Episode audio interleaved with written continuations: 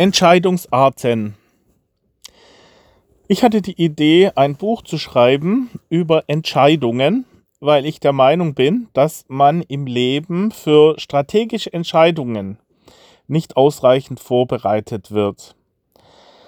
Weder in der Schule noch hat man im, in dem alltäglichen Entscheidungswirrwarr äh, die Möglichkeit, ausreichend vorbereitet zu sein für komplexe Entscheidungen, vielschichtige Entscheidungen, interdependente Ersche äh, Entscheidungen.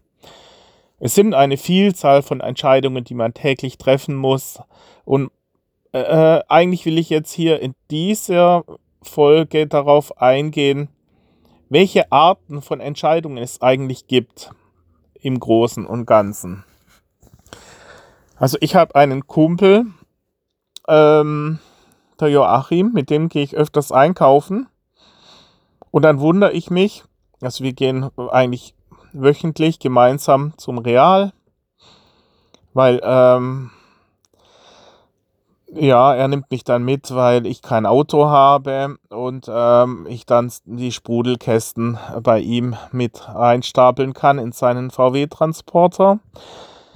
Und dann wundere ich mich oft, wundere ich mich oft, weil er dann irgendwo äh, noch ähm, verbleibt. Und oft ist er dann im Obstregal und vergleicht die einzelnen äh, Orangen von Größe und Qualität und sortiert und macht. Und dann denke ich, sag mal, äh, ist das wirklich jetzt nötig, dass man ins, im Detail darauf achtet, welche Orange die optimale Orange ist.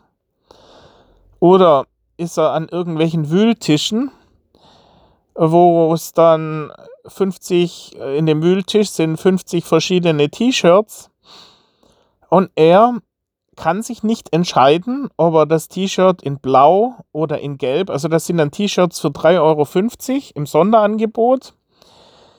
Ja, und er prüft dann ganz genau, ähm, ob auch, äh, äh, also sprich, welche Farbe er nehmen soll oder ob die Qualität auch ausreichend ist und so weiter. Und da denke ich dann, mein Gott, da nimmst du doch in allen Farben.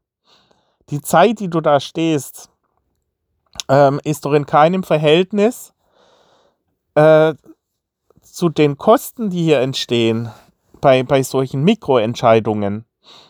Also, ich habe, natürlich schaut man grob drüber, wenn ich, wenn ich jetzt sehe, da ist eine Orange faulig, dann nehme ich die natürlich nicht.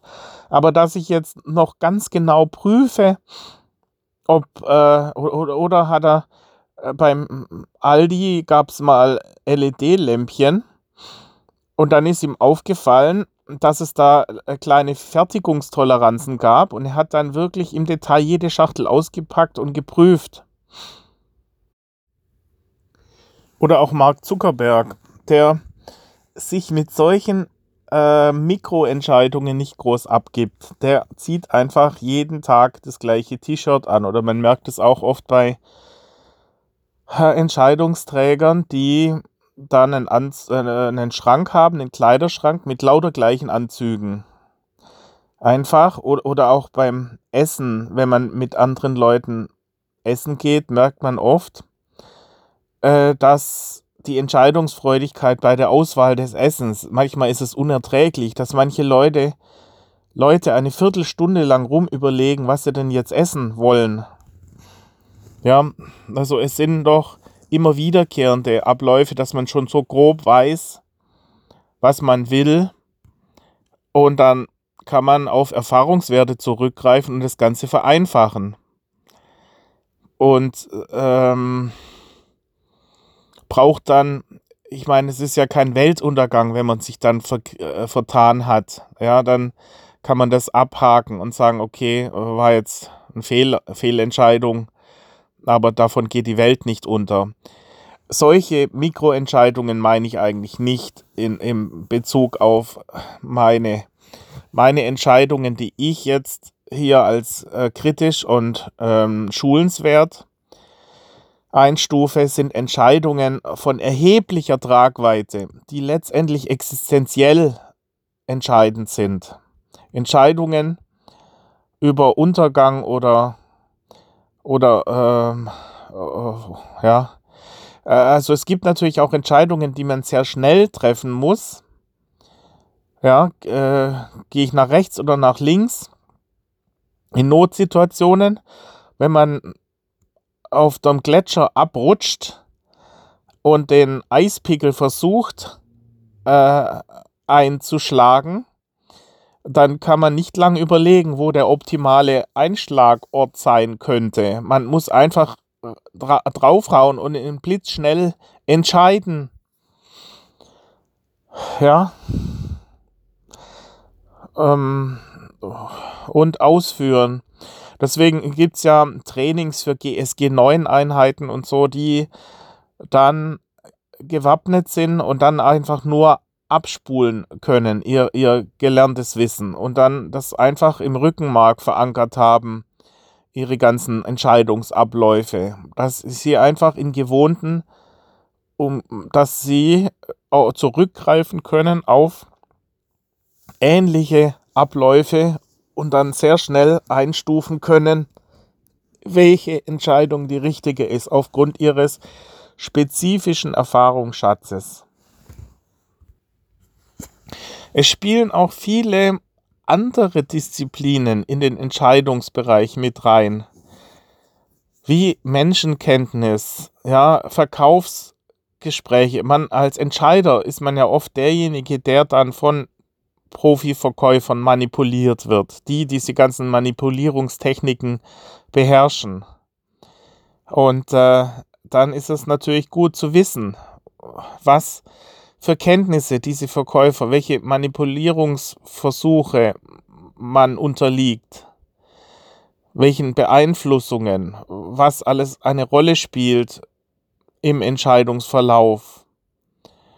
Ähm, ja, Menschenkenntnis, welche, welche Grundgesetze es gibt, ja, wie zum Beispiel das Marshmallow-Prinzip ja, dass es vorteilhaft ist, oft ähm, auf ein kurzfristiges äh, Vorteil zu verzichten, weil man dann in zukünftigen Perioden umso mehr davon bekommt. Das ist bei Anlagen zum Beispiel der Fall, dass man oft mittel- bis langfristig unterwegs sein muss, um wirklich große Gewinne zu erzielen. Das Marshmallow-Effekt war damals, dass man Versuche bei Kindern angestellt hat und hat ihnen gesagt, okay, hier liegt ein Marshmallow, du kannst es jetzt sofort haben oder du wartest zehn Minuten, dann bekommst du zwei. Und diejenigen, die sofort gegessen hatten, waren dann auch die, die später im Leben nicht so erfolgreich waren wie die, die darauf verzichten konnten. Oder Beeinflussungsmechanismen. Ja, also es gibt Verkäufer, die einen so zuquatschen, dass man keinen klaren Gedanken mehr fassen kann und dann zum Schluss kauft. Ja, ich hatte, äh, äh, das sind hypnoseartige Abläufe, die da stattfinden. Ja, man kommt aus der Rille nicht mehr raus. Bei mir war es mal so, ich war beim äh, Sport Schlegel in Kalf und wollte mich eigentlich nur erkundigen.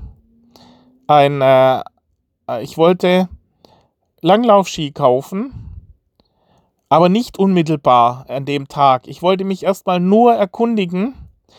Dummerweise hatte ich äh, Geld dabei. Ich habe es dann später oft so gemacht, dass ich bei solchen äh, äh, für mich als Schüler damals großen Entscheidungen gar nicht das Geld mitnahm. Heute durch Kreditkarte und die Möglichkeit anzuzahlen und ja, äh, und dann nicht mehr aus dem Verkauf rauszukommen, ja, das ist, äh, sind kritische Möglichkeiten, wo man gar nicht Nein sagen kann. Die, diese geschulten Verkäufer, die empfand ich meistens als lästig. Also äh, der Sportschlägel in Kalf, das meine ich halt, sind dann wieder Profiverkäufer, die genau wissen, sind wirklich also manipulative Mechanismen, die diese Profiverkäufer einsetzen, wie eine Art Hypnose durch ihr permanentes Gesch äh, zutexten, ja, kann man keinen klaren Gedanken fassen. Man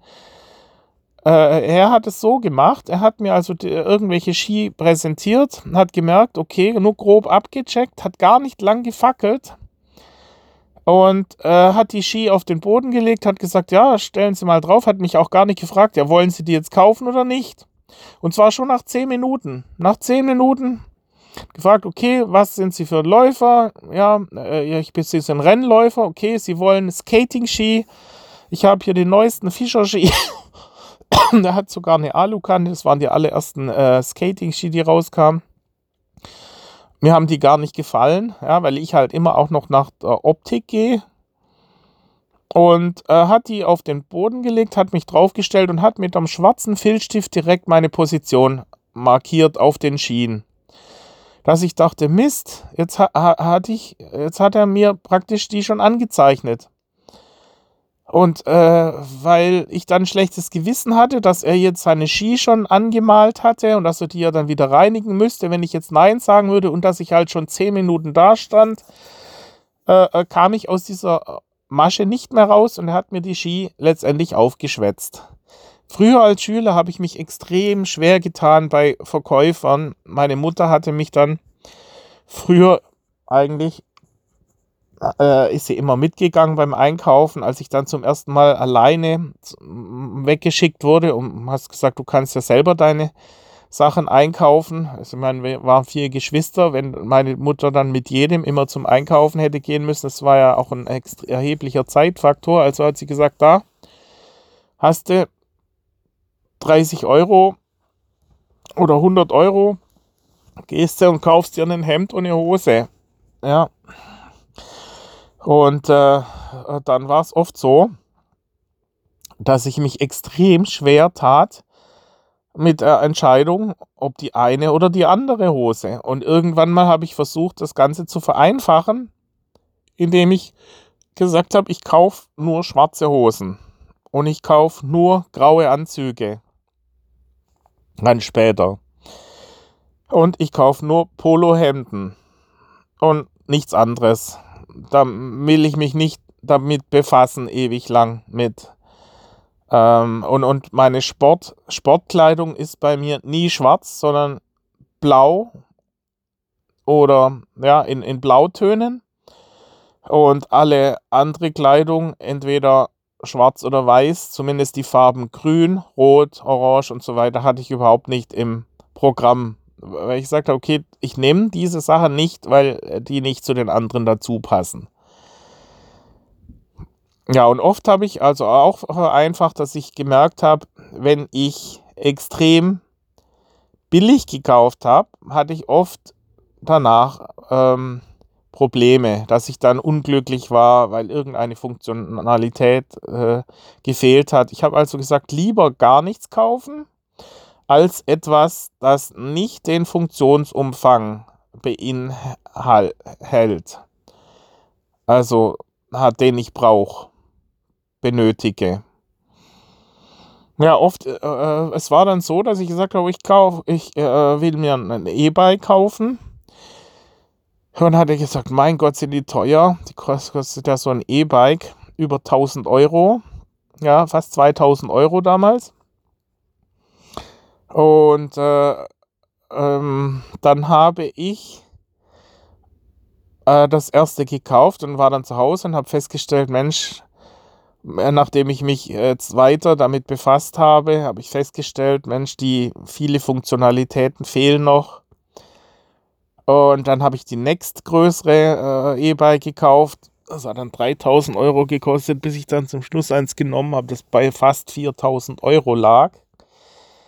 Aber ich habe dann verzichtet auf Auto. Ich habe gesagt, okay, das E-Bike, das äh, ich brauche kein Auto mehr. Ich miete mir nur noch mein Auto, wenn ich es mal brauche. Ansonsten fahre ich überall mit meinem E-Bike hin. Ich brauche keinen Parkplatz, ich kann mit der S-Bahn fahren, ich komme überall hin. Ich kann alles transportieren und das, die, ein, die paar Mal, die ich dann Sprudelkästen äh, benötige, fahre ich mit dem Joachim mit. Oder kann zur Not dann mir tatsächlich, ist dann zwar recht umständlich, ein äh, Auto ausleihen. Also da gibt es ja heute Carsharing-Modelle. Äh, Und in ein paar Jahren wird es wahrscheinlich Robotaxis geben und Robo-Lieferwägen und so, die man sich einfach bei Bedarf kommen lässt, die autark fahren. Das wird die Zukunft sein. Also ich, na gut, also jedenfalls äh, mit einem anderen Ansatz. Auf einmal ist der Kostenblock gerechtfertigt, dass ich sage, bevor ich mir für 4000 Euro ein Auto kaufe, kaufe ich mir lieber ein E-Bike für 4000 Euro.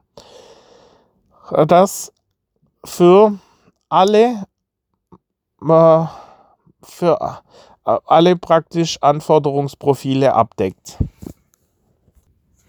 Es gibt auch verschiedene Grundsysteme. Meine Mutter zum Beispiel war eher eine, die spontan, also äh, keine die sich schwer getan hat, langfristige Güter zu kaufen. Die hat eher häufiger billige Sachen gekauft und war tendierte immer zu einfach und billig. Und mein Vater tendierte immer zu langfristig und nicht öfter kaufen, sondern einmal gut. Er hat sich also einmal ein eine Wanderhose äh, oder einen Anorak gekauft und den hatte er wirklich 30 Jahre lang. Meine Mutter, die hatte sich lieber jedes Jahr einen neuen Anorak gekauft. Und oft war es dann schon so, dass sie ihn zu Hause hatte und war schon wieder unglücklich und ist schon wieder zum Umtauschen gefahren. Also, es, sie hat sich auch sehr schwer getan mit Entscheidungen im Einkaufsbereich. Ja, zu den, zu den äh, Randbereichen, die einfließen in, in Entscheidungen, ist natürlich auch mathematische Kenntnisse und betriebswirtschaftliche Kenntnisse. Dass man oft sich auch überlegen muss, ja, bei Autobahnen ist oft die Frage, ja, wieso bauen die nicht gleich, gleich äh, drei Spuren in die eine Richtung und drei Spuren in die andere Richtung, sondern erstmal nur zweispurige Autobahnen und müssen dann äh, nach 20 Jahren die Brücken erweitern und so weiter. Weil man sich natürlich hier überlegen muss, was das gebundene Kapital, ja, die, es ist oft teurer. So man sagt, okay, hier der Nachbar hat erstmal eine Vertikale hingestellt. Einfach nur, dass sie mal steht. Und dann Jahre später hat er die wieder abgerissen und dann die endgültige Halle hingebaut. Oder dass man sagt, okay, ich äh, brauche jetzt hier gar nicht so. Ja, die einen kaufen eine Lidl-Bohrmaschine und die anderen kaufen eine Hilti-Bohrmaschine. Beide haben ihre Existenzberechtigung. Jetzt muss man sich halt überlegen, für was entscheidet man sich. Wenn ich Handwerker bin und wenn ich langfristig äh, verlässlich die Qualität brauche, dann kaufe ich mir die Hilti. Wenn ich noch nicht die Erfahrung habe, dann denke ich, ja, jetzt probiere ich es erstmal mit der Lidl. Oder ja, Lidl hat ja ganz tolle Bohrmaschinen aus China. Und dann merkt man, ob die, ob die ausreicht und kauft sich dann, wenn die dann nach den ersten zehn Bohreinsätzen äh, den Geist aufgibt, dann ist man dann bereit, auch mehr zu zahlen. Oder äh, es gibt hier auch Scheren, wo ich sage, es gibt Scheren, die Friseure kaufen, die kosten 300 Euro eine Schere oder bei Lidl oder bei Aldi bekomme ich eine Schere, ein Dreier-Set für 5 Euro.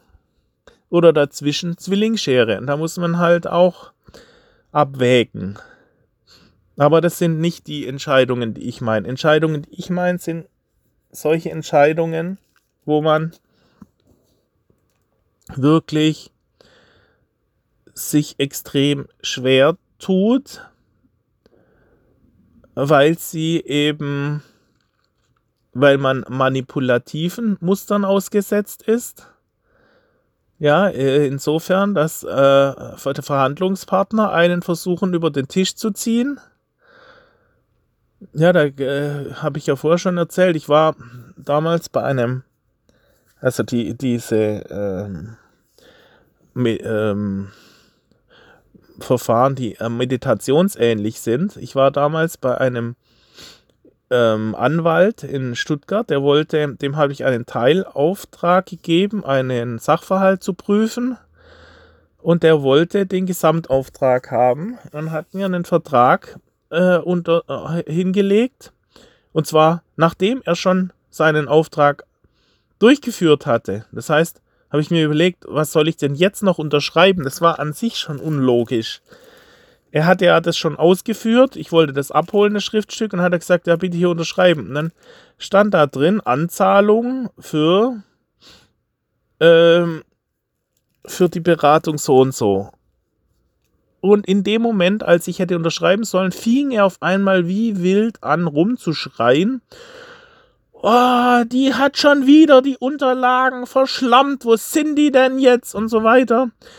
Und es war ganz klar, weil ich den, diese, diese Situation schon kannte, äh, von einem Juraprofessor, der mir damals erzählt hatte, dass er vor Gericht oft Zeugen einschüchtert auf diese Weise und die dann alle mit angsterfüllten Augen äh, dann einknicken äh, und und, und dann die äh, Wahrheit dann äh, gestehen oder so, ja. Und hier war es so, dass er einfach wollte, dass ich dann äh, vor lauter Schreck mal eben schnell dieses Schriftstück unterzeichne.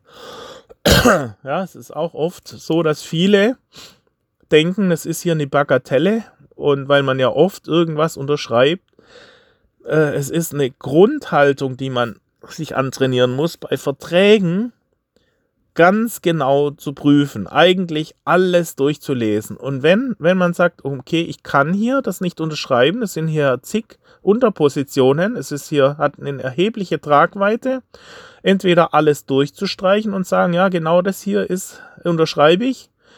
Und ihre ganzen ähm, AGBs, die können sie sich sonst wohin stecken. Entweder sie nehmen den Auftrag so an oder sie lassen es halt bleiben. Man ist ja derjenige, der am Drücker ist, der, der den Auftrag vergibt. Und da ist halt auch dieses Grundsatzprinzip, dass man immer Plan B haben muss. Man darf nicht abhängig, gar nie abhängig sein. Man darf nie abhängig sein von einem einzigen. Wenn man in diese Situation kommt, hat man schon einen Fehler gemacht. Und da kommen wir jetzt schon eher zu diesen Entscheidungen, die erhebliche Tragweite haben. Dass man, und bei diesen Entscheidungen ist es nicht förderlich, wenn man mit mehreren Personen erscheint. Äh, wenn man wirklich komplexe Entscheidungen, bei mir war es mal so, ich hatte einen Schrotthändler, der kam daher. Ich musste unter Zeitdruck relativ viele äh, Edelstahlelemente verkaufen. Edelstahl hatte damals pro Kilo einen Preis von über einem Euro. Und ähm, dieser Edelstahlhändler war ein Zigeuner. Der hatte, sein, der hatte in die Halle bei mir sein äh, VW reingefahren und fing an, wild alle möglichen Stahlelemente und sogar noch Kupferrohre und so einzuladen in seinen VW-Bus.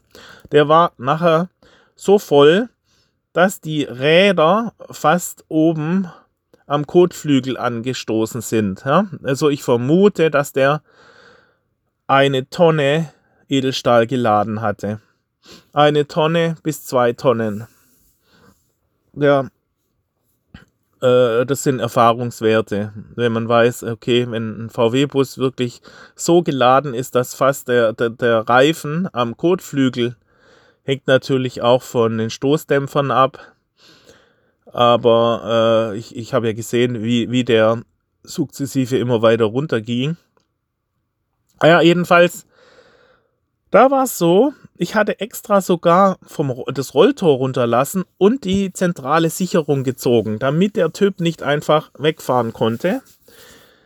Ich habe den dann äh, seinen Edelstahl, diesen Edelstahlschrott einladen lassen und wie ich dann nach einer Stunde kam, war der wirklich randvoll geladen oder nach einer halben Stunde. Und dann hat der, weil ich den, mein Kumpel Joachim auch dabei war, hat er uns beide zugequatscht und ich konnte keinen klaren Gedanken fassen, weil auch mein Kumpel immer dazwischen geredet hat.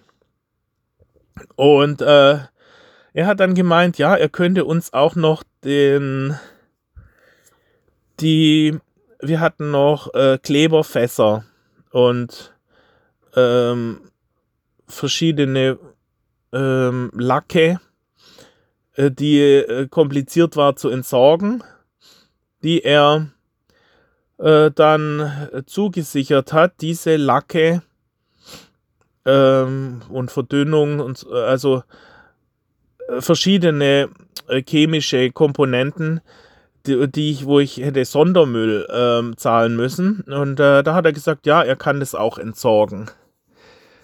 Und hat er gemeint, okay, wir können ja so eine Lösung finden, dass er im Gegenzug für äh, das Geld, was er mir zahlen müsste für den Schrott, meinen Sondermüll entsorgt.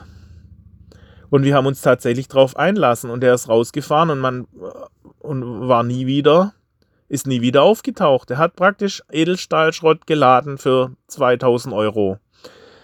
Und ich hatte mich vorher noch programmiert, sozusagen, dass ich sage, okay, aufpassen, Achtung, Achtung, solche Leute sind gefährlich, die sind, die sind clever, ja, die, die wissen, äh, deswegen äh, Rolltor runter und ähm, Sicherung raus und erst gehen lassen, wenn du das ganze Geld hast, sonst alles wieder ausladen lassen. Ja, und er hat es tatsächlich geschafft, uns beide über den Tisch zu ziehen. Was, was kann ich daraus sagen? Ja, wenn zwei Entscheider da sind, ist oft nicht besser, weil man sich gegenseitig durcheinander bringt. Oder bei mir waren es Immobilienmakler, die mich einfach gestört haben. Ich konnte gar nicht klar denken. Die Immobilienmakler, die ja sowieso dann in eine, Zwischenposition einnehmen, wenn, wenn man dann Gespräche führt mit dem Mieter, und der Immobilienmakler quatscht dann auch immer noch rein, dann konnte ich mich gar nicht richtig auf den Mieter einstellen. Deswegen ist es in solchen Situationen oft förderlich, wenn man zusätzliche Entscheider, die da angeblich mitentscheiden, entfernt. Sagt, nein, ich entscheide autark ja, oder diese Erfahrung, die ich hatte bei wesentlich, bei wirklich komplexen Entscheidungen, dass man sich komplett zurückzieht aus dem Umfeld und in meditationsähnliche Zustände geht, um die, die ganzen Varianten alle durchdenken zu können im Kopf. Und dass einem eben keine äh, unqualifizierten, manipulierenden Leute reinreden. Ich habe mir auch angewohnt, ja, es war mal so, dass ich eine Stereoanlage kaufen wollte. Ich kam fast aus dem Laden nicht mehr raus, ohne die Stereoanlage zu kaufen. Und dann, äh, da war es so, dass ich mir dann überlegt habe, habe gesagt, nein, ich entscheide jetzt nicht. Ich muss erst rausgehen und dann einen klaren Kopf. Die meisten versuchen, die meisten Verkäufer versuchen einem unmittelbar das Produkt aufzuschwätzen. Ja, und deswegen bin ich ja so froh, dass es Amazon gibt, weil man sich dann diesen eigentlich unnötigen Verkäufern nicht mehr aussetzen muss, was echt nervig ist. Die, diese penetranten Verkäufer, die gingen mir mein ganzes Leben schon auf den Wecker, die eigentlich unnütz sind, weil die Beratung ist meistens sowieso manipulativ. Es sind ja keine echten Argumente, es sind nur Argumente, die letztendlich dazu führen sollen, ihr Produkt an den Mann zu bringen. Man muss ja letztendlich zu Hause in aller Ruhe man kann zwar die Fakten sammeln, aber dann in aller Ruhe prüfen zu Hause. Und das ist übers Internet halt wesentlich einfacher und über Produkttests und so weiter, wo man in aller Ruhe sich dem Ganzen ähm, widmen kann.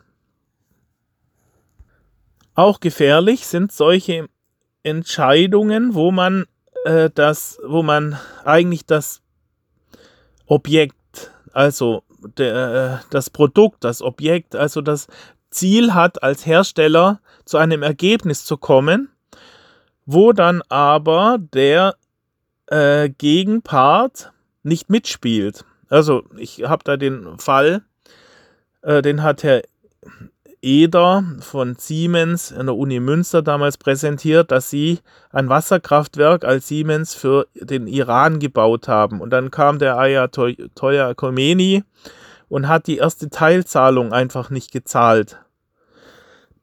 Und dann hatten die mit Tausenden von ähm, Bauarbeitern und Ingenieuren sind sie da gewesen, eingeflogen, alle.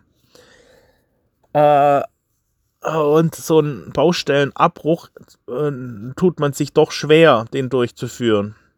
Aber da muss man dann echt rigide sein, hat er damals erzählt, und sagen, okay, äh, wir kündigen jetzt hier mit an, wenn die nächste Teilzahlung nicht erfolgt, dann ist der Termin nicht mehr haltbar, beziehungsweise wir können nicht mehr fortsetzen, wir, wir räumen die Baustelle ab dem so und so vielten. Ja, und da war es tatsächlich so. Die haben dann dieses halbfertige Kraftwerk einfach abgebrochen, mittendrin, alle Ingenieure abgezogen und die Baustelle verlassen. Bei mir war es so, bei Wölko, die hatten gesagt, mündlich mir versichert, ja, also wir zahlen Ihnen dann, wenn Sie hier noch dieses eine Büro auch noch fließen, dieser Kunststoffboden gefällt uns nicht. Dann habe ich gesagt, ja, das ist aber nicht mit dabei. Ja, ja, wir zahlen das dann. Und bitte bei der Gelegenheit die ganzen 1000 Quadratmeter nochmal eine Kratzspachtelung obendrauf, also alles nochmal abschleifen. Und ich hatte dann versäumt, dass mir schriftlich, ich sagen müssen, ja, ich kann es erst machen, wenn ihr unterschreibt, aber das war alles unter Zeitdruck, ja. Ich habe dann sofort angefangen, hatte keine Unterschrift, habe natürlich das Geld auch nie gesehen, habe mich über den Tisch gezogen. Oder damals als Firma Schaub Objekteinrichtungen war ich äh, schon Geschäftsführer, in dem Fall Notgeschäftsführer. Ich hatte die Firma Velonda von der Vella AG, der Bereich, der die Shops einrichtet. Und die hatten bei uns eine Serie, die wir immer wieder geliefert haben, die war auf Abruf. Und da war es so, dass sie einen Sonderpreis bekommen haben, weil sie immer wieder in Tranchen bestellt hatten. Äh, und da war es so, dass die Frau wieder eine Bestellung, die Einkäuferin aufgegeben hatte von einem Regal. Und ich habe gesagt, nee, Moment, eigentlich müssten wir jetzt hier wieder einen neuen, ähm, eine neue Tranche bestellen, also äh, nicht einzeln. Äh, die, äh, erst dann bekommen sie diese Preise. Ja, und äh, die Frau hatte halt, war nicht in der Lage, mir dieses Schriftzug zu unterschreiben, hat aber parallel mir mitgeteilt, ja, die, diese Träger, die neuen, äh, die brauchen wir in zwei Wochen. Und da hätte ich dann hart bleiben müssen, hätte sagen müssen, nein, ihr wisst doch selber, dass keine Teile mehr da sind. Es lohnt sich erst, diese Teile zu produzieren, wenn wir mindestens 50 Stück von denen in Serie produzieren können. Dann können wir den Preis sicherstellen. wenn ich da ein einzelnes Stück fertige, dann kostet es das Dreifache. Ja, und die Frau hat nicht entschieden, aber trotzdem auf die Einhaltung von dem Termin bestanden und ich habe dann tatsächlich ein einzelnes Stück fertigen lassen müssen, was mich äh, dann, äh, wo dann überhaupt nichts mehr dran verdient war. Und da muss man dann rechtzeitig eigentlich die Leute äh, äh dann darauf hinweisen oder man kann ja dann äh, sagen, es kostet dann halt das Dreifache. Ja, wenn, wenn Sie unter Zeitdruck geringe Stückzahlen wollen, kosten die ein Vielfaches mehr. Und, und manche Leute, man denkt, Mensch, eine Einkäuferin, die müsste doch wissen, es sind doch Grundprinzipien, ist doch klar, dass wenn ich nur eins fertigen lasse, dass das äh, geringe Stückzahl ist schon, wenn man Prospekt bestellt bei Flyer Alarm, ob, ob ich da 1000 Flyer bestell oder 200 bestell, die kosten fast das gleiche. Da merkt man dann, wie extrem degressiv der Stückpreisverfall ist bei hohen Stückzahlen. Und manche wissen das nicht, diese Grundlagen, weil sie einfach mathematisch relativ schwach sind oder keine Grundausbildung in BWL haben oder einfach gar keinen Erfahrungsschatz. Oder das Gießkannenprinzip. Ich sage dann immer nicht, weil äh, das ist einfach so, weil ich diesen Fall Gießkanne hatte. Ein Kumpel, der gesagt hat, Mensch, äh, manche, die können wirklich nur die Preise vergleichen. Sagen, okay, die eine Gießkanne kostet 3,50 Euro, die andere kostet 10 Euro. Ist doch klar, dass man die für 3,50 Euro kauft, weil sie billiger ist. Aber wenn die für 3,50 Euro es nur in Stuttgart gibt und die für 10 Euro hier direkt im Hornbach in, in Sindelfingen, wo ich in fünf Minuten hingefahren bin und, äh, und im Grunde genommen für den ganzen Einkauf eine halbe Stunde brauche. Aber wenn ich extra nach Stuttgart fahren muss, äh, bin ich den halben Tag beschäftigt, dann muss ich sagen, ist doch völlig egal. Äh, man muss die Relation sehen. Ich kaufe trotzdem die Gießkanne für 10 Euro. Weil wenn ich extra wegen der Gießkanne nach Stuttgart fahren muss und dieses Sonderangebot da wahrnehmen muss, ist mir der, sind mir diese Nebenkosten einfach viel zu hoch. Das ist also ein mathematisches Problem letztendlich. Und manche erkennen das nicht, dass, dass sie sagen, äh, okay, oder bei, ich weiß noch, wie wir einen Kopierer geleast hatten. da waren die Verträge so komplex, dass ich sagen muss, okay, ein normaler Mensch kann das gar nicht verstehen, die Komplexität dieser, dieser Preise, abhängig von einer Vielzahl von Variablen, wo man letztendlich dann gar nicht mehr wusste, man konnte die Preise letztendlich nicht mehr vergleichen. Ähm, ja, das sind aber reine mathematische Entscheidungen, wo ich sagen muss, das ist auch nicht das, worauf ich hinaus will. Worauf ich hinaus will, ist schon eher im Bereich Psychologie und Lähmungserscheinungen, dass man nicht mehr in der Lage ist, bei großen, komplexen Entscheidungen äh, richtig zu entscheiden, weil man äh, einfach sich verliert in der Vielzahl der Optionen. Auch ein Phänomen ist das, sich in Unterebenen zu verlieren. Dass man, manche, die machen das bewusst, die dann einen, ähm, ich weiß den Fall nicht mehr genau, aber wo dann einer eingedeckt wurde mit Prozessen und konnte sich dann nicht mehr auf seine Entscheidung konzentrieren, weil er dann mit operativen Abläufen plötzlich befasst war und, und äh, auf Unterebenen Optimierungsziele verfolgt hat. Oder bei mir, wo Plan B eigentlich nur der Verkauf der Halle war und der Käufer mich die ganze Zeit äh, äh, in Trab hielt mit laufenden Änderungen im Vertrag, dass ich gar nicht mehr mich um den um eine Vermietung der Halle kümmern konnte und die ganze Zeit dann nur mit ihm die ganze Zeit befasst war, bis dann die Zeit zu knapp war und ich nicht mehr abspringen konnte. Das sind halt sehr äh, erfahrene Verhandlungspartner, denen man als Anfänger dann nicht gewappnet ist.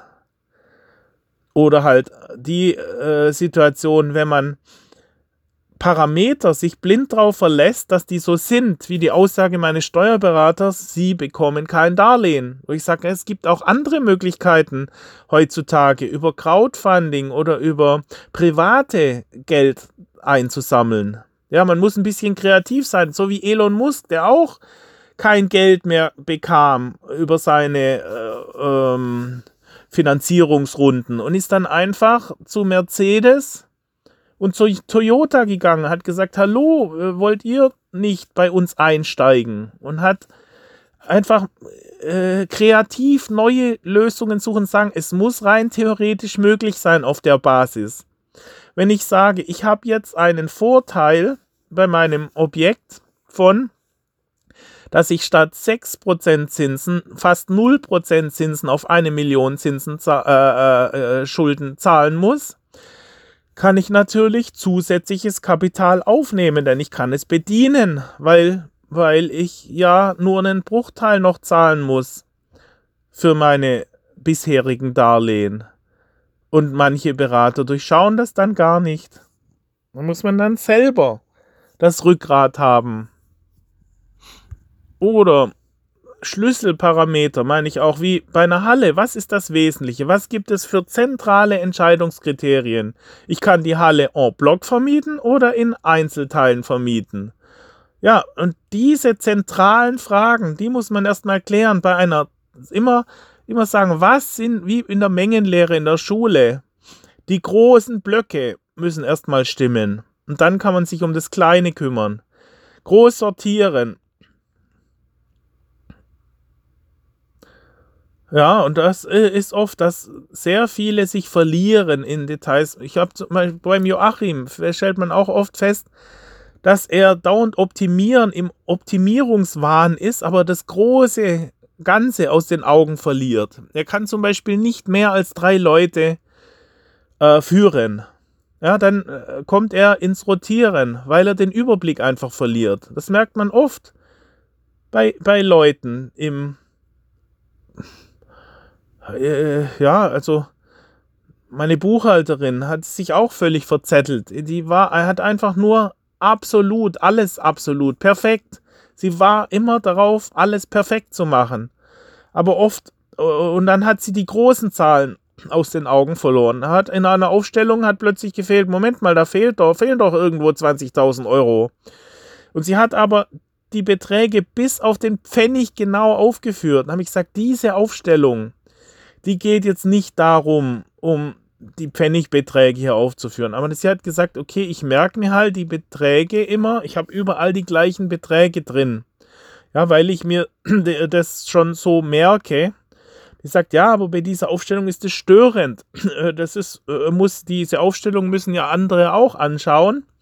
Und da geht es jetzt wirklich nur auf 1000 Euro genau, brauchen Sie das hier aufführen. Wir müssen nur den groben Überblick haben, aber dann halt schauen, dass kein Betrag fehlt mit circa 20.000 Euro, ja, wenn es hier um eine Million geht. Dann braucht man kein, keine Beträge, wo da steht 12.482,14. Das ist unsinnig. ja, und bei Joachim ist es oft so, wenn er dann äh, fünf Leute hat und weiß, die arbeiten hier den ganzen Tag und ich muss Schrauben kaufen, damit die den ganzen Tag hier schrauben können. Wenn die Schrauben aber ausgehen, dann muss ich extra zum Hornbach nach Sindelfingen fahren und dann ist es fraglich, ob die Schrauben dann überhaupt direkt auch lieferbar sind. Dann habe ich aber hier fünf Leute, die dann Däumchen drehen, wenn die ausgehen. Das heißt, ich muss einfach drauf pfeifen, wenn ich nachher welche übrig habe. Ja, bei, bei Festen ist es ja oft so, dass es super peinlich ist, wenn es, wenn das Bier ausgeht. Wenn man eine tolle Party hat, die läuft gerade richtig an und um 1 Uhr gibt es dann kein Bier mehr. Als dann viele Getränkehändler dann das auf Kommission liefern. Aber selbst wenn, muss man sagen, ist doch peinlich, wenn da die Leute extra aus ganz Deutschland zu meinem Fest kommen, wenn ich sagen muss, äh, dummerweise auf meiner Grillparty ist um, um 1 Uhr schon das Bier aus und die Leute wären gerne noch bis um 2 oder das Bier ist schon um 10 Uhr aus und sie wären gerne noch bis um 1 Uhr da geblieben. da, oder wir hatten einen Auftrag für SEL-Monitore zu liefern und hatten da eine sehr komplizierte Schweißschablone gebaut. Die hat circa 3000 Euro in der Herstellung gekostet. Ja, die haben wir selber zwar gebaut, aber man hat da eine ganze Woche gebraucht, um diese Schablone äh, zu erstellen. Jetzt äh, war absehbar, dass der Termin nicht haltbar ist. Diese ganzen äh, Monitor-Transportgestelle für so ein Fließband, bei SEL war das, äh, diese Körbe, Förderkörbe zu erstellen.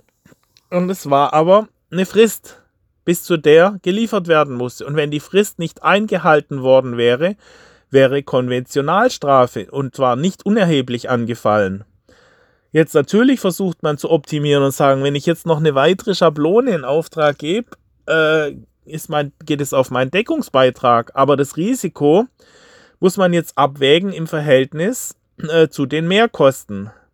Und mein Vater hatte damals halt dann eine weitere Schablone in Auftrag gegeben, hat gesagt, okay, ich sehe schon, das reicht nicht von der Zeit her, wir müssen einfach parallel zwei Schweißer hier ansetzen, die mit einem Wegschweißgerät diese äh, Fördergestelle hier äh, produziert, damit wir den doppelten Output hinbekommen. Jetzt müssen wir halt für die letzten 500 Gestelle nochmal extra eine zweite Schablone bauen.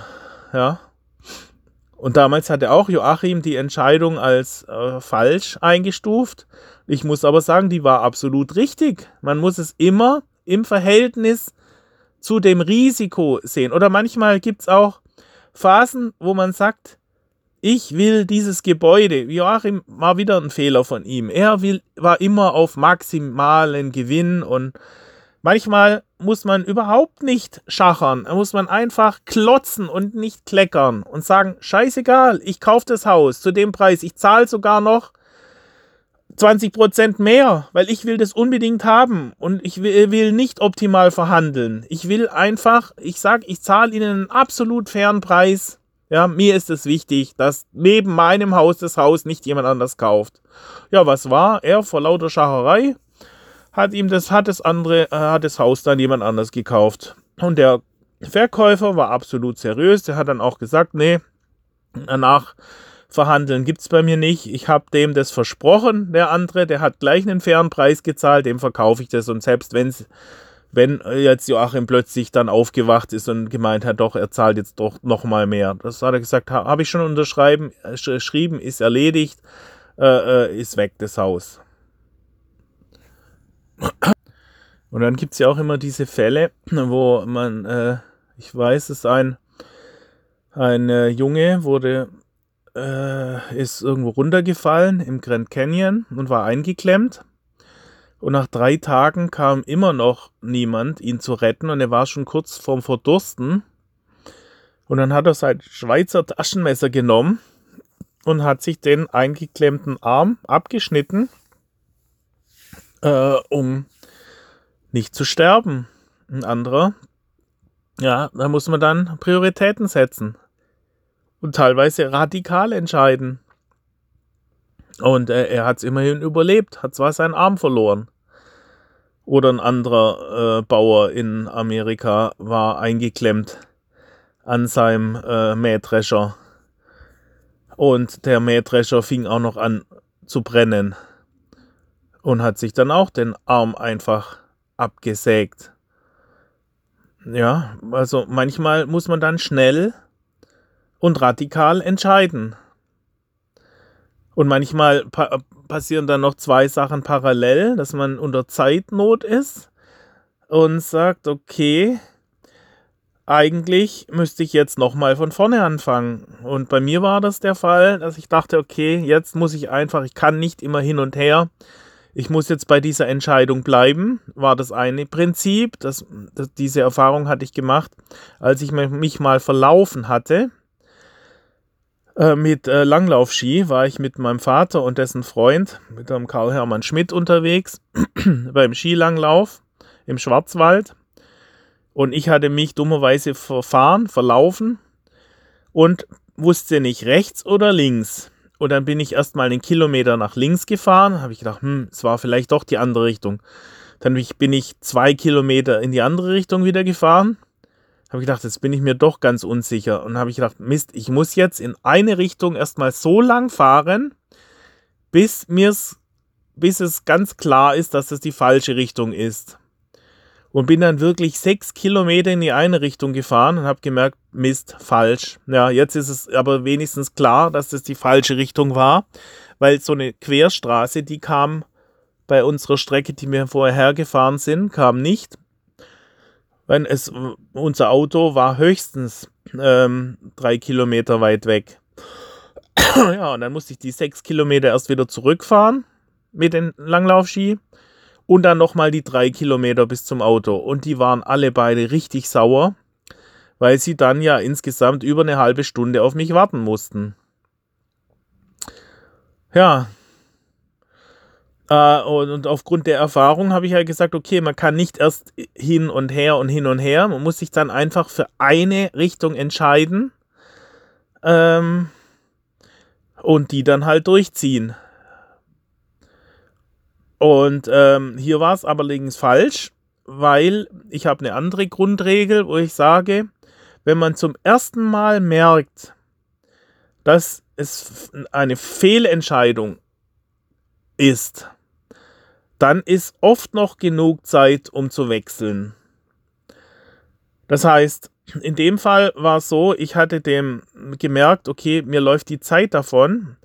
Äh, ich bleibe jetzt beim Verkauf. Ich hatte nicht gewusst, soll ich verkaufen oder vermieten. Und habe bis zum Schluss mich nicht durchringen können, weil es immer komplexer wurde, immer mehr Argumente wurden an mich herangetragen, äh, die ich noch nicht verankert hatte ja, die, die für mich, mich jedes Mal wieder aus meinem Gesamtkonzept herausgeholt hatten, dass ich dann dachte, okay, ich kann jetzt nicht mehr rumeiern, ich bleibe jetzt beim Verkauf und ziehe das durch.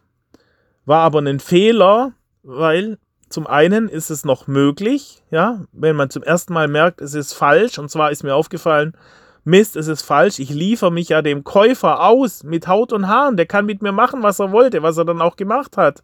Er hat gemerkt, Junge, mit dem kann ich jetzt machen, was ich will, der muss ja an mich verkaufen. Das Schlimmste, was einem passieren kann, sich auszuliefern. Auf der anderen Seite wieder eine andere Regel, dass er sagt, ähm, im Falle Wölko war es ein Fehler, wenn, man, wenn sie sagen, Mensch, scheißegal, ich brauche nicht den optimalen Preis, ja, ich muss den Deal einfach durchziehen, weil es äh, lieber klotzen statt kleckern. Beim ersten Mal haben sie das ja auch dann so gemacht, weil sie gar keine Alternativen hatten. Im Jahr 2013 waren sie so dumm, äh, und hatten null Alternativen. Ich habe sie aber gar nicht ausgenommen. Ich hätte ja damals wirklich auch einen utopischen Preis verlangen können und die Erhöhung der ähm, Kaution auch anstreben können. Das habe ich alles gar nicht gemacht. Ich war ja fair. Das war ein ganz normaler Marktpreis und sogar noch unter dem Preis von ihrer Alternativ. Immobilie, die sie nur damals nicht, äh, auf die sie nicht zurückgreifen konnten, weil sie die untervermietet hatten zu dem Zeitpunkt und die Mietverträge so schnell nicht kündigen konnten. Äh, und äh, da waren sie mir ausgeliefert. Und aus dieser traumatischen Situation heraus haben sie dann Jahre später, also drei Jahre später genau gesagt, Moment, das war 2011 war das. Und 2013, also ein Jahr bevor dann äh, äh der Mietvertrag dann ausgelaufen wäre, ähm, haben sie dann, ähm, hätten sie eigentlich auch kleckern, äh, klotzen müssen statt kleckern, weil sie sagen, äh, okay, der, die Alternative ist so viel schlechter.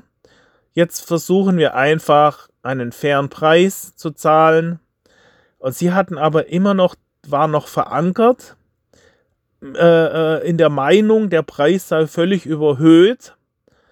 Ja, und ich hätte sie über den Tisch oder, oder ausgenutzt in ihrer, in ihrer Engpass-Situation und haben dann weiterhin optimiert äh, und, und dann ein Vielfaches gezahlt. Oder genauso wie beim Brenner, wo sie sagen, Mensch, wir zahlen hier jetzt innerhalb von unserem Mietvertrag zahlen wir jetzt äh, zehn Jahre lang jedes Jahr 10.000 Euro mehr an Ölkosten. Äh, natürlich ist es nicht optimal. Ähm, eigentlich müsste das der Herr Schaub kaufen, aber trotzdem macht es Sinn. Wir kaufen jetzt einfach einen Brenner, weil äh, äh so zahlen wir nur 30.000 Euro, sonst zahlen wir 100.000 Euro. Also, aber da spielen dann halt noch solche ähm, äh, Mechanismen rein wie, wie Wut und Ohnmächtigkeit oder äh, falscher Stolz, Sturheit und so weiter. Da muss man sich dann auch selber, oft, bei mir war es ja genauso, dass ich dachte, okay, und selbst wenn ich mit wehenden Fahnen untergehe und alles verliere, aber Wölko kriegt's nicht. Ja, so war ich zum Schluss drauf. Ich hatte so eine Wut auf Dieter, dass ich gedacht habe, und wenn ich alles anzünde, Wölko kriegt's nicht. So gehe ich auch, auch oft vor, wenn einer äh, äh, als Jugendlicher, wenn einer sich angemaßt hat, eine Schlägerei mit mir anzufangen, habe ich gedacht, okay, du magst zwar stärker sein, aber du kommst hier nicht raus, ohne dass du auch ein paar Schrammen hast, ja. Das war immer mein Prinzip. Ich sag, wenn einer, wenn einer einen Streit anfängt, dann kriegt er auf jeden Fall auch Ärger. Und wenn ich unterliege, ist mir scheißegal, aber und da muss man dann halt auch oft überlegen, wenn einem einer eine Waffe an den Kopf hält und sagt, entweder du gibst mir die 1000 Euro oder ich blas dir die Rübe weg. Da sollte man sich genau überlegen. Es gibt tatsächlich so crazy Leute, die einem wegen 1000 Euro umlegen. Und in solchen Situationen dann den größten Macker zu spielen und zu pokern und so weiter, da würde ich sagen, lieber klotzen statt kleckern. Sagen, hier hast du die 1000 Euro. Es ist in keinem Verhältnis dazu. Er hat nun mal tatsächlich die Waffe. Er ist derjenige, der jetzt der Starke ist. Und da muss man dann überlegen, äh, Junge, äh, zwischen einer Schlägerei und ein paar Schrammen und Leben oder Tod ist nochmal ein großer Unterschied. Äh, ja. Und äh, das ist dann halt die Frage, ob man in solchen äh, in, äh, Phasen, wo man wirklich unter extremem Druck steht, logisch und sinnvolle Entscheidungen noch treffen kann. Wenn man nicht die vorher programmiert hat. Also sich vorher ein Grundraster zurückgelegt hat, wie man in bestimmten Situationen eben sehr schnell das Ganze strukturieren kann und dann zu einer Entscheidung kommen kann. Und sehr schnell Wichtiges von Unwichtigem. Man muss ja auch manchmal sagen, es gibt Dringliches und Wichtiges. Ja, es ist zum Beispiel dringlich, wenn man den Müll in, in einer Wohnung hat noch liegen und die äh, Fruchtfliegen schon kreisen. Aber es ist nicht wichtig. Ja, was passiert? Ja, gut, dann kann es sein, dass die sich vermehren und dass die äh, womöglich überall die Schränke voll scheißen. Und man muss das nachher alles wegputzen, hat dann eine Menge Ärger und es stinkt und so weiter.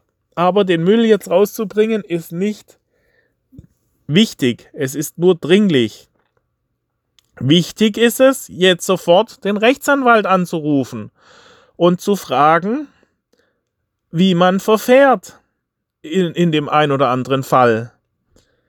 Oder wichtig ist es, sich um Liquidität zu kümmern, zu sagen, okay, ich muss dieses Wochenende noch einkaufen, aber die Bank macht zu und ich muss jetzt sofort, obwohl das ist dann auch wieder eher dringlich, dringlich ist es, jetzt sofort zur Bank zu gehen. Ähm, es gibt auch Sachen, die dringlich und wichtig sind. wichtig wäre es drei Tage vorher gewesen. Jetzt ist es äh, plötzlich, weil, weil ich äh, mich nicht drum gekümmert hatte rechtzeitig, wurde aus dem Wichtigen auch noch ein dringlicher Fall. Und manchmal muss man sagen, okay, zuerst muss man prüfen, was ist wichtig. Ja, das muss, die wichtigen Punkte muss man eigentlich schon strategisch. Eigentlich hat man oft genug Zeit, die wichtigen Punkte rechtzeitig anzugehen. Die dringlichen sind oft die, die spontan erst erscheinen und eigentlich nicht besonders wichtig sind, äh, sind aber im Moment halt dringlich, die man dann mal eben schnell erledigen kann. Die wichtigen sind oft die, die nicht so einfach mal eben schnell zu erledigen sind. Ja, das muss man sich mal bewusst machen auch. Wenn man dieses Raster einmal gelernt hat, dann kann man immer wieder äh, unter der Prämisse selektieren. Deswegen sage ich ja, man, man erkennt auch oft Leute, ob sie gute Entscheider sind, wenn man ihr Umfeld anschaut. Ja, also wenn ich den, das Zimmer sehe oder wie, wie sie Aufgaben angehen, ja, strukturierende Aufgaben. Ja, wenn man, ich habe oft Handwerker, wenn ich dann sehe, wie die wie die erstmal ihre Werkzeuge strukturieren, wie, wie sie Leute führen. Da kann man erkennen, ob sie in der Lage sind, Entscheidungen auch richtig zu treffen oder ob sie einfach sehr schnell überfordert sind. Ja, ich hatte in der Schule auch Klassenkameraden, die halt immer nur gewohnt waren, bei unter vollständiger Information unter voll, ihre Aufgaben vollständig zu lösen. In der Realität ist es aber oft so, dass man weder ausreichend Zeit hat, noch unausreichend Ressourcen und eigentlich das Ziel sein muss, von vornherein 80 Prozent zu, äh, äh, zu ähm, hinzubekommen, weil man 100 Prozent nicht erreichen kann.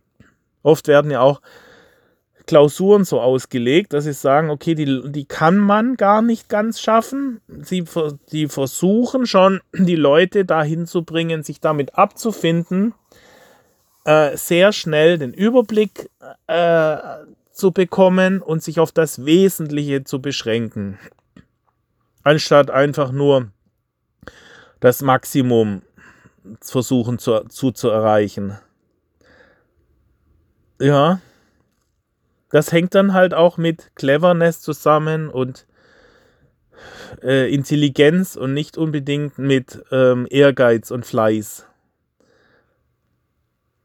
Ja, sich sehr schnell auf das äh, zu konzentrieren, was wichtig ist. Und leider ist das Bildungssystem gerade in den Hochschulen so, dass man getrimmt wird, perfekt zu sein, perfekte Ergebnisse abzuliefern.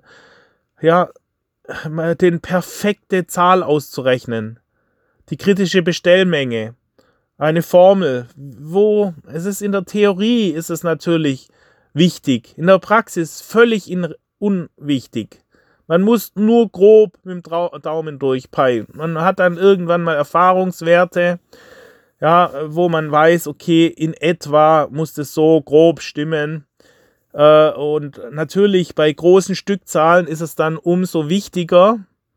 Äh, aber ich äh, bin ja eher im Mittelstand unterwegs und nicht bei Großkonzernen. Bei Großkonzernen kann man sich dann auch einen Stab leisten, wo dann eine ganze Abteilung die kritische Bestellmenge ermittelt und man dann sagen muss, okay, ob man jetzt halt 100.000 Teile bestellt oder nur 80.000 Teile, ist dann schon relevant während im Normaleinsatz ist es so, dass man grob sich grobe Regeln ähm, verinnerlicht und sagt, so wenig wie möglich Teile ran schaffen. Ja, und sagen, okay, man muss natürlich äh, dann abwägen. Ist es so ein Fall, dass, dass die ähm, anderen Kosten ein Vielfaches ausmachen, wenn, wenn diese kritischen Teile fehlen, dann muss ich halt entsprechend mehr von diesen Teilen mir ins Lager legen. Ja, immer, immer äh, äh, schauen, muss ich hier eher klotzen oder kriege ich diese Teile jederzeit?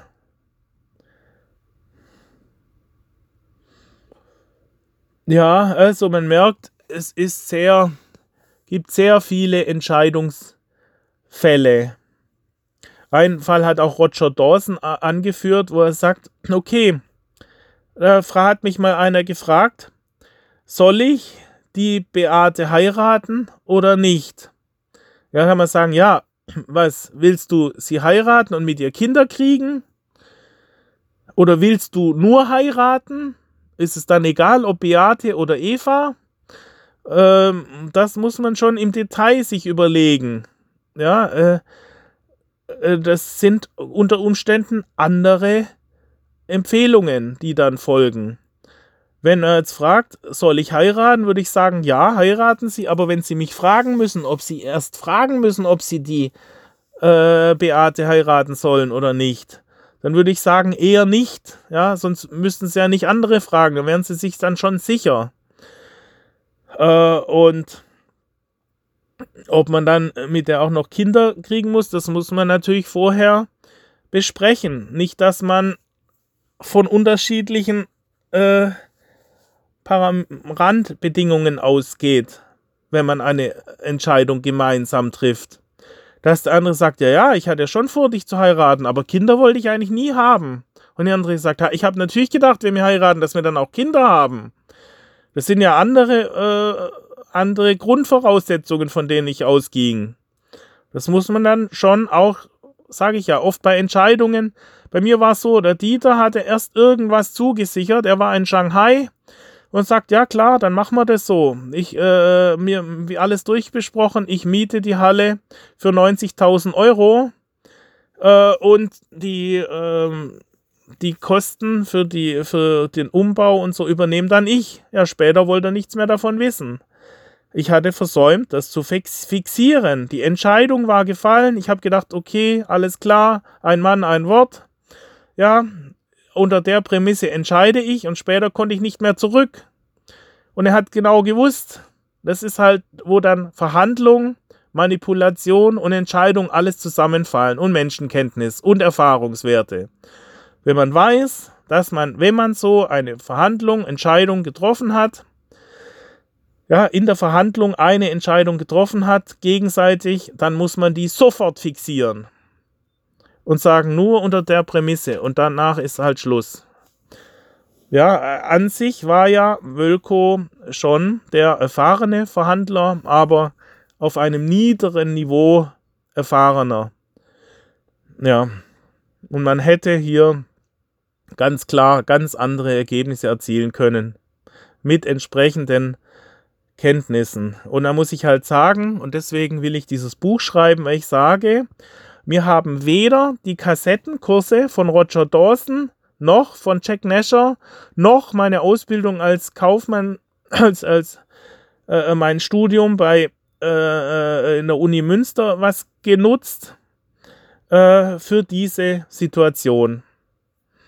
Ja, es sind doch so viele Erfahrungen, die man braucht. Und dann muss ich halt sagen, solche Leute wie Professor Schittler, wo ich dachte, Mensch, das ist ein erfahrener Manager, äh, selbst solche Leute am Ende ihres Lebens haben oft nicht, haben oft nicht diese Entscheidung, weil sie dann jahrelang in irgendeinem Bereich tätig waren, der nicht kompatibel ist zu dieser Situation. Man muss sich in jede spezifische Entscheidungssituation oft erst einarbeiten. Und wenn man die Zeit nicht hat, sich monatelang, manchmal braucht man Jahre, um diese, diese Welt, diese spezifische Welt richtig beurteilen zu können, dann muss man eben jemand aufsuchen, der schon Jahre in dieser Welt ist und einem dann Ratschläge geben kann, wie ich im Falle der Insolvenz habe ich es richtig gemacht.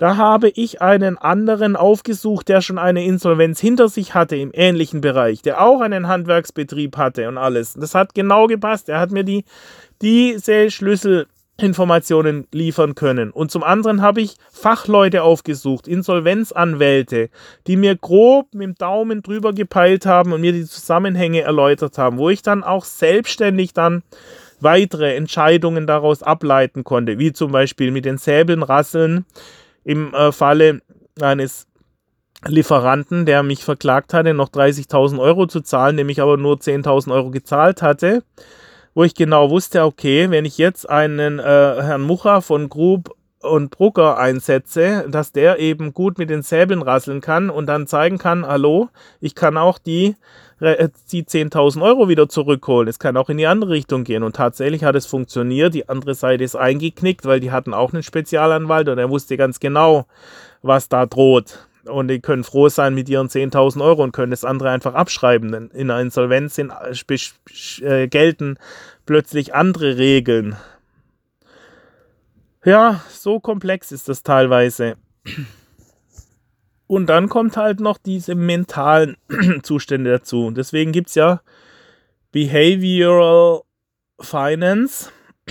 Behavior, ja, ich weiß nicht, äh, spricht man das so aus? Behavioral Finance, äh, kompliziert aus. Wo man sagen muss, äh, auch beim Investieren, beim Traden ist man ganz eigenartigen äh, Mechanismen, psychologischen Sondersituationen äh, ausgesetzt, wo man plötzlich Fehler macht. Ja, wo man erstmal etwa zehn Jahre braucht und zwar, wo man nicht nur Bücher liest, sondern wo man das selber erlebt hat.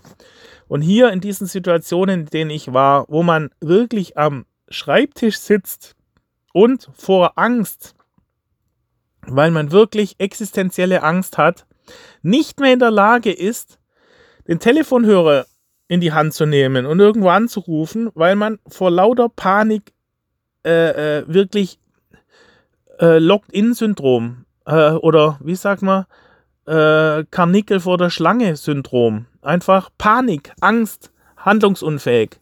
Das muss man erlebt haben und dann kann man aus der Erfahrung berichten und sagen, Junge, es gibt noch ganz andere Ebenen, die in keinem Lehrbuch stehen. Und es gibt Verhaltensmuster von Leuten, die man auch nicht glaubt. Man lernt in der, äh, äh, in der Uni, wie unglaublich alles ähm, äh, rational, dass alle äh, rationelle Entscheidungen treffen und dass es total unlogisch ist, äh, äh, wenn man anders entscheidet. Man trifft das in der Praxis und es ist unglaublich wie viel Inkompetenz man be begegnet. Ja, Leute, die sich aufblasen bis zum geht nicht mehr und sich selber unglaublich toll finden und absolut inkompetent sind. Siehe Professor Schittler, siehe Löpsinger, Immobilienmakler, äh, äh, siehe verschiedene Steuerberater, die ich hatte, ja, äh, Blank und Gölz, die einen Mist mir erzählt haben. Selbst Herr Müller von Kullenmüller-Zinser oder Anwälte. Ich hatte hier Staranwälte. Eine Anwältin weiß es gerade den Namen nicht, könnte ich raussuchen. Eine Anwältin, die diese Kanzlei hatte den gleichen Namen wie ein Notar, den ich auch aufgesucht. Der war komplett äh, ähm, schon, wie sagt man, hatte Alzheimer oder was? Ja, er war schon dement. Er war ein, ein 70-Jähriger Erbrechtsanwalt in Stuttgart, der mir empfohlen wurde, wo ich gedacht habe, sag mal, der ist ja völlig weggetreten, das gibt's ja gar nicht. Und der ist praktiziert noch als Anwalt. Die ganzen Infos, der du uns hier jetzt äh, äh, als, als äh, absolut essentielles Wissen hier äh, verkauft, das hat unser Notar alles nebenbei uns schon erzählt. Da kommt überhaupt nichts Neues dabei raus. Das war äh, alles ein alter Hut. Und die andere Anwältin, die, die war, äh, die äh, hat man gemerkt, oh, sehr häufig bei Anwälten ist es so, die mathematisch, ich vermute mal, die hatte in Mathe eine 4. Aber als Anwältin war sie wahrscheinlich gut und wurde die ganze Zeit äh, hofiert und äh, war von sich sowas von überzeugt. Und der musste ich sagen, sagen Sie mal, Sie haben überhaupt keine Ahnung. Ihr ganzes Gelaber hat überhaupt keinen Wert. Denn die einzigen Parameter, die hier eine Rolle spielen, sind meine Mieteinnahmen und der Kapitaldienst, den ich zu leisten habe. Und ich will eigentlich nur wissen, ob diese Insolvenz ja für mich irgendwelche ähm, Risiken beinhaltet, die, die, äh, die letztendlich das ganze andere überlagern könnten. Ansonsten interessiert mich das gar nicht. Ja, denn mein eigentliches Projekt ist absolut trivial. Ja, und ist rein mathematisch interessant. Alles andere ist unwichtig. Ja, und da muss man dann halt, was ich auch noch meine, dieses Rückgrat haben, was ich immer erzähle. Die unten als Beispiel Elon Musk nehmen, der das Rückgrat hat, gegen sämtliche Widerstände seine Meinung, seine Einschätzung durchzuboxen und zu sagen, ich weiß zwar nicht im Detail, ja, ich äh, weiß auch nicht genau, wie ich das jetzt hinkriege, aber mein Ziel ist, die Umwelt zu verändern. Und ich sage, und selbst wenn wir als Tesla nicht erfolgreich werden sollten, wir werden hier als Mindestes, was wir erreichen, ist äh, die Transformation zu Sustainable Energy, also für nachhaltige, also sprich diese äh, Temperaturerhöhung des Planeten eindämmen. Das sehe ich als meine Aufgabe. Und sämtliche Automobil, deswegen lege ich auch meine Patente frei und so weiter. Aber er hat diese grobe Vision und dann fühlen sich die ganzen Kästchen mit der Zeit. Und bei ihm war es so, er hat auch diese Idee, ich will irgendwie auf den Mars. Ja, das ist mir, weiß jetzt gar nicht, ob das betriebswirtschaftlich sinnvoll ist und ob ich das überhaupt hinkriege oder so. Und so erreicht er dann diese unglaublichen Ziele. Ja, diese ganzen Entscheidungen folgen dann diesem, dieser Visualisierung. Man muss oft erstmal, und das muss man sich vorher klar visualisieren und dann auch festhalten und nicht dauernd abdriften beim ersten, der irgendeine andere Meinung hat. Oder IBM, die dann äh, äh, sagen, okay, wir wissen zwar nicht, wie sich das jetzt weiterentwickelt. Früher waren wir auf Großrechner, jetzt gibt es PC-Netzwerke und die ganze Sache ist alles im Umbruch. Wir wissen nicht, sollen wir als Beratungsfirmen auftreten oder entwickeln wir noch irgendwas oder machen wir auf Akkus. Ja, wir haben sehr viele intelligente Leute. Wir halten einfach nur das Logo hoch. IBM. Ja, wir sind toll. Ja, und, und, äh, und das füllen wir, das füllen wir dann irgendwie auf. Wir werden, äh, wir, wir machen ein, ähm, Intelligenz, ja, in Artificial Intelligence oder in Akku. Und wir, wir finden schon was, wo wir unsere, unsere intelligenten Leute dann unterbringen. Und wir haben nach wie vor noch Fertigung und die Möglichkeit, wir können es ja jederzeit wieder aufbauen. Wir sind kein reines Beratungsunternehmen. Wir werden auch das ein oder andere produzieren äh, oder dann äh, konfektionieren. Das sind dann auch die Entscheidungen. Oder Sunk-Cost-Entscheidungen, wie Siemens. Die haben in, in London ein Werk gebaut, war kurz vor der Produktion, haben sie gesagt, okay, Abbruch, macht keinen Sinn. Mittlerweile neue Parameter, die Chippreise sind gefallen. Wir haben jetzt zwar schon ein paar hundert Millionen in das Werk gesteckt und sind kurz vor der also wir können in einem Monat beginnen, die ersten Chips auf Air Assembly Lines zu stellen, die Wafer alle, äh, was weiß ich, alles zu machen. Aber nein, Abbruch, nicht mehr weiter. Macht keinen Sinn mehr. Wir haben jetzt schon 300 Millionen investiert, aber äh, äh, um, um, umdenken. Ja? Jede weitere Million ist vergeudet. Oder Hilton, der wollte eigentlich mal eine Bank kaufen für 75 Millionen. Dann hat die Gegenseite hat gesagt, ja, äh, äh, nö, eigentlich doch nicht. Äh, wir überlegen es uns nochmal. Wir wollen eigentlich jetzt 80 Millionen. Dann ist der Hilton raus, äh, hat ein Hotel, ist, hat in einem Hotel übernachtet und dann haben die gesagt, ja, also eigentlich sind wir ausgebucht. Ja, hier ist die Nachfrage nach Zimmern so groß. Und dann hat er über Nacht umgeswitcht und hat gesagt, okay, dann kaufe ich keine Bank, dann kaufe ich lieber ein Hotel. Ja, da kriege ich zwei dafür. Und äh, äh, Hotel, da ist gerade äh, ein Riesenboom da, hat er über Nacht. Ja, hätten die anderen, die konnten den Hals halt nicht voll genug kriegen, war eine Fehlentscheidung. Und Hilton hat sich gedacht, okay, äh, äh, ich bin so flexibel. Ja, Flexibilität ist einer der der, ich sage auch, oft ist die eine Richtung richtig und die andere auch. Es ist richtig, flexibel zu sein, aber manchmal ist es auch richtig, äh, wie bei diesem Verlauf-Beispiel, wo ich mich verlaufen hatte, muss man sagen, äh, zu flexibel ist auch nicht gut. Man muss auch manchmal etwas festhalten. Und als Grundbeispiel ist oft das Traden mit Aktien, muss man sagen, das spiegelt diese Charts und das Verhalten, äh, spiegelt oft das Leben wieder. Und man muss auch wissen, solche Entscheidungen kosten unglaublich viel Energie, gerade komplexe Entscheidungen.